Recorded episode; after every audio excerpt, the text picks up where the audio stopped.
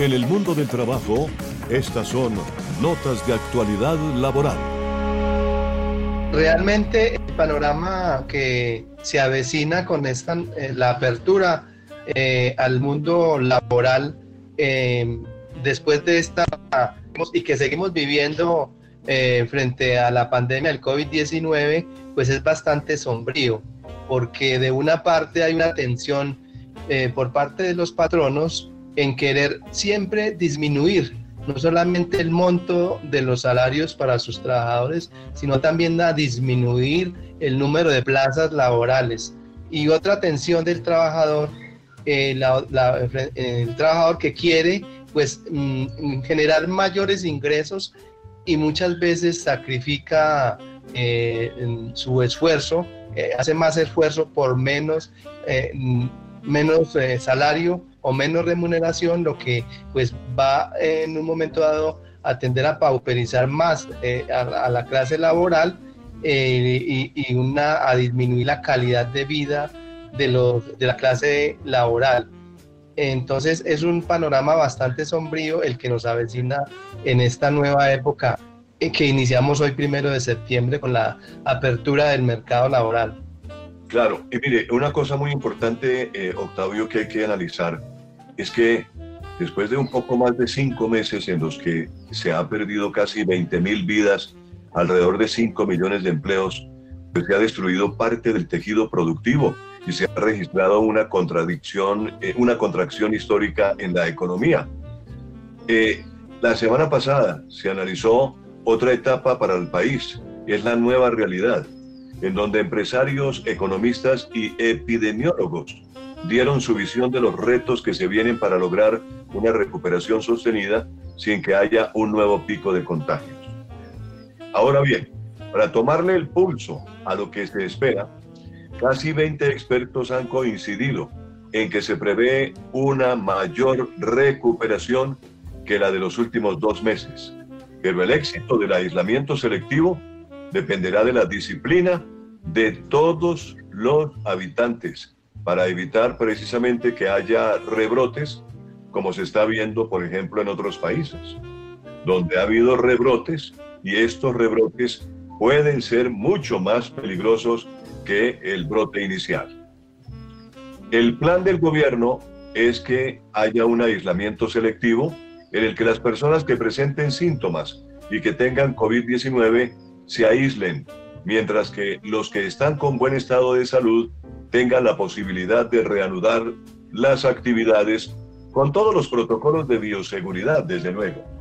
Es decir, tapabocas, lavado de manos, distanciamiento social, hay que seguirlo aplicando. Eso no hay duda, porque esto llegó para quedarse y esta costumbre, estas costumbres que hemos adquirido en los últimos días del distanciamiento social, del lavado de manos y del uso del tapabocas, no lo podemos dejar de un momento a otro. De tal manera, Octavio, que lo que usted dice es muy cierto. El panorama es sombrío y la situación es crítica. Y aunque hay más restricciones para los lugares más afectados por la pandemia, como es el caso de Bogotá, sectores como el de los restaurantes, los bares, el turismo y algunos sitios culturales pondrán fin, eh, podrán por fin abrir sus puertas próximamente, porque para ellos también, eh, escuchaba el otro día a la alcaldesa Claudia López que en estos sitios se, va a permitir precisamente tener abierto, a campo abierto, a campo, sí, a campo abierto, eh, el, el servicio a la mesa en restaurantes y cafeterías. Pero estos negocios van a tener que cumplir con una serie de condiciones.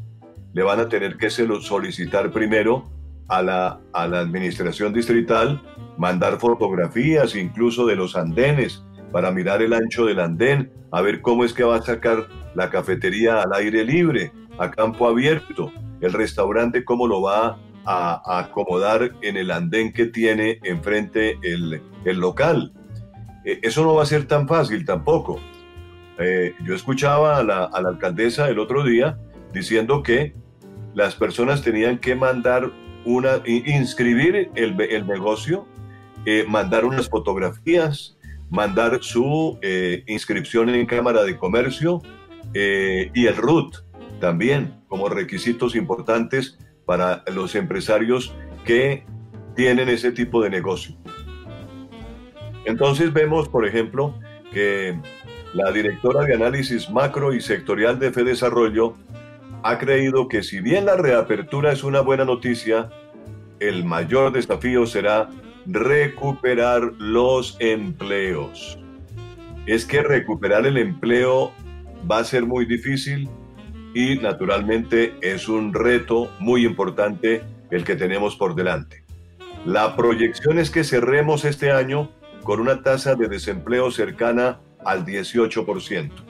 Y hay que tener en cuenta que la creación de empresas depende en buena parte del ritmo de la economía y que para llegar a los niveles previos a la pandemia nos demoraríamos al menos unos dos años.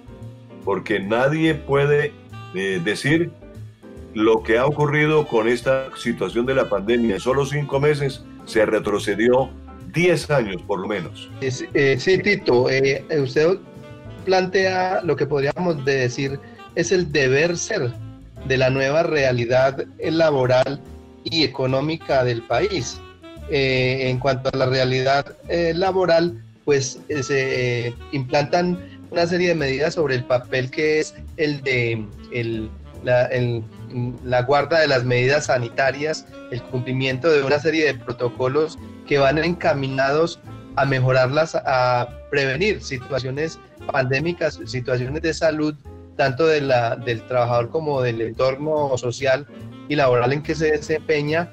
Pero mire cómo ese, ese protocolo eh, muchas veces, de acuerdo a la disciplina social y a la misma disciplina laboral, muchas veces no se cumple por la misma idiosincrasia de los ciudadanos. Eh, no, muchas veces está ahí, es el deber ser, realmente debería cumplirse y es el llamado a la, a la ciudadanía que se cumpla, pero muchas veces no se hace así. Igualmente en cuanto a la reactivación económica también se plantea un deber ser y es el que pues deben incentivarse la creación y la generación de empleo es, es, es lo que realmente a lo que aspira la sociedad colombiana y el Estado.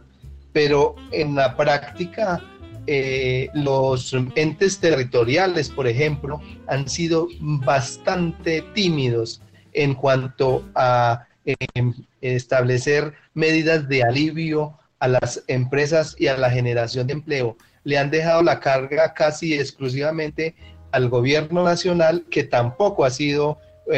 mm, amplio en ese, en ese aspecto. Entonces, hay un deber, hay un deber ser,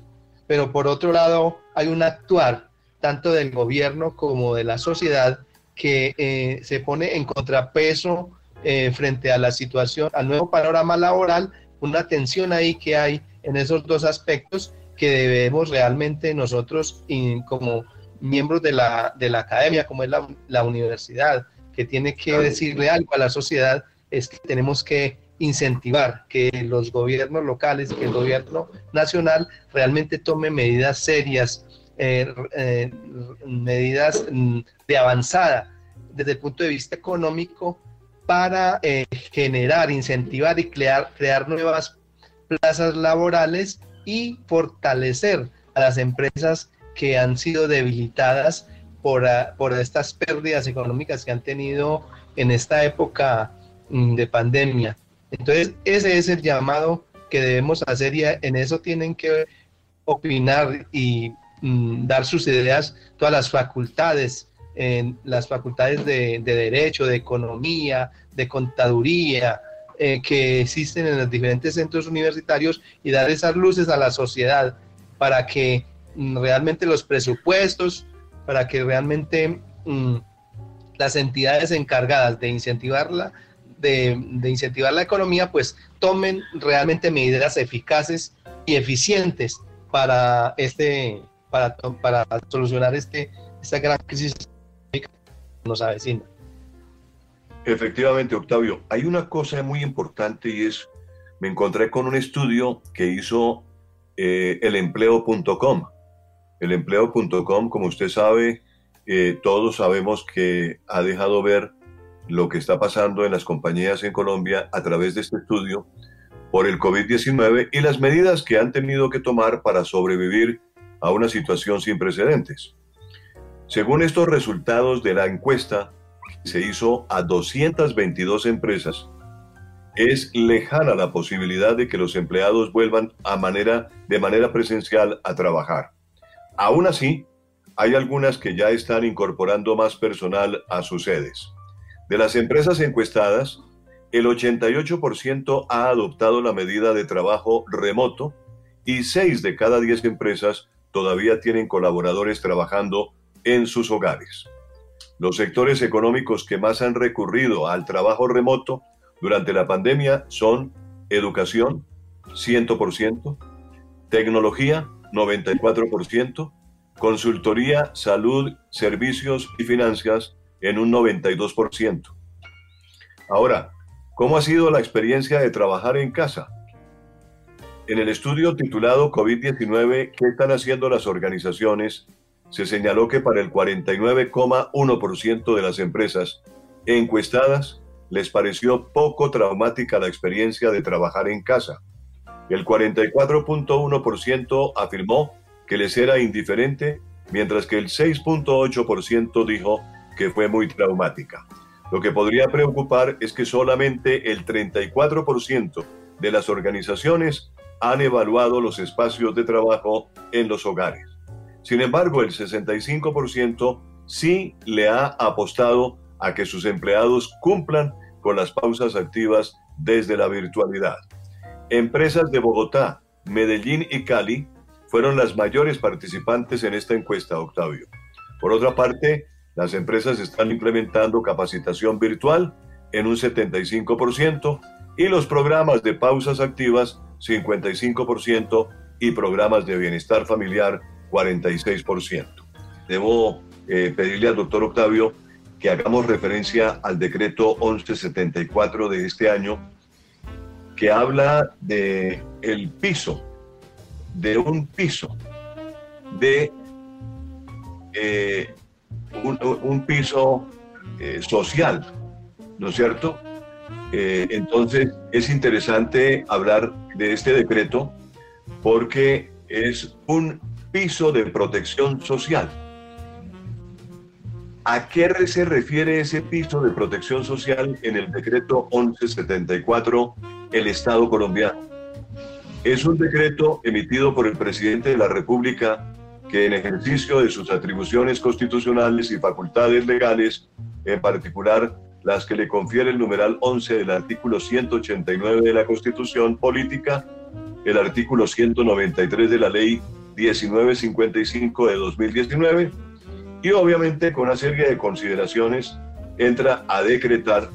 que se adicione el capítulo 14 al título 13 de la parte 2 del libro 2 del decreto 1833 del año 2016. Es por el cual se compilan normas del sistema general de pensiones. Es que las pensiones es un tema supremamente largo y alguna vez haremos un programa exclusivamente para hablar de pensiones, pero es un tema supremamente complicado y largo. ¿Y qué está pasando hoy en día? Que muchas personas no alcanzan a pensionarse. Muchas personas no han cotizado suficientemente en tal forma que puedan alcanzar una pensión en este país. Entonces, la solución, ¿cuál es? Dar una, un piso de protección social a esas personas y entonces dictan un decreto como el 1174 en donde se habla de que el régimen subsidiado del Sistema General de Seguridad Social en Salud, del Servicio Social Complementario de Beneficios Económicos Periódicos como mecanismo de protección en la vejez, el seguro inclusivo que amparará al trabajador de los riesgos derivados de la actividad laboral y de las enfermedades cubiertas por beneficios económicos periódicos y le da un, un ámbito de aplicación bastante amplio, doctor Octavio. ¿No le parece a usted? Que es, es, es muy amplio el, el, el ámbito de aplicación de este decreto del 1174 de 2020? Sí, eh, mm, contempla una situación que ha sido catalogado por algunos laboralistas como bastante grave para la situación de los trabajadores, porque es como tratar, como, lo, como se dice en el argot popular, de distribuir la pobreza, es decir, eh, el, el, trabajo que antes era para una persona ya va a ser para dos. Eh, eh, cuando, un cuando un empleador utilizaba una, una, una plaza laboral, ya ese trabajo lo, lo, lo, divide en dos. De todas maneras que, de, de, tal manera que entonces la, la empresa posiblemente puede disminuir sus gastos, pero el trabajador va a recibir una menor remuneración con otras, otra situación más grave a propósito del sistema de pensiones y es que va a tener menos posibilidad de alcanzar su régimen pensional porque al tener menos horas de trabajo, menos horas laborales, menos jornadas, pues el tiempo de cotización va a ser mejor, menor y por lo tanto le va a quedar muy difícil llegar a pensionarse algún día. Entonces, eso es una ganancia mm, para las empresas de previsión social, para las empresas de pensiones, eh, porque los trabajadores van a, llegar a hacer una cantidad de cotizaciones que sumadas van a representar gran capital financiero para esas empresas, pero que en la práctica no van a alcanzarle al trabajador para obtener su pensión de jubilación, su pensión misma de, de invalidez, vejez y muerte o de sobrevivientes porque no le va a alcanzar el tiempo de cotización. Entonces es un, es un panorama bastante eh, grave pues desde ese punto de vista. Muy bien, esto como abre bocas, esto va a tocar analizarlo en otro programa. Es una situación cuando hablemos de pensiones y, y yo le sugiero al director del programa que se programe un espacio exclusivamente para hablar de pensiones y para hablar de este decreto.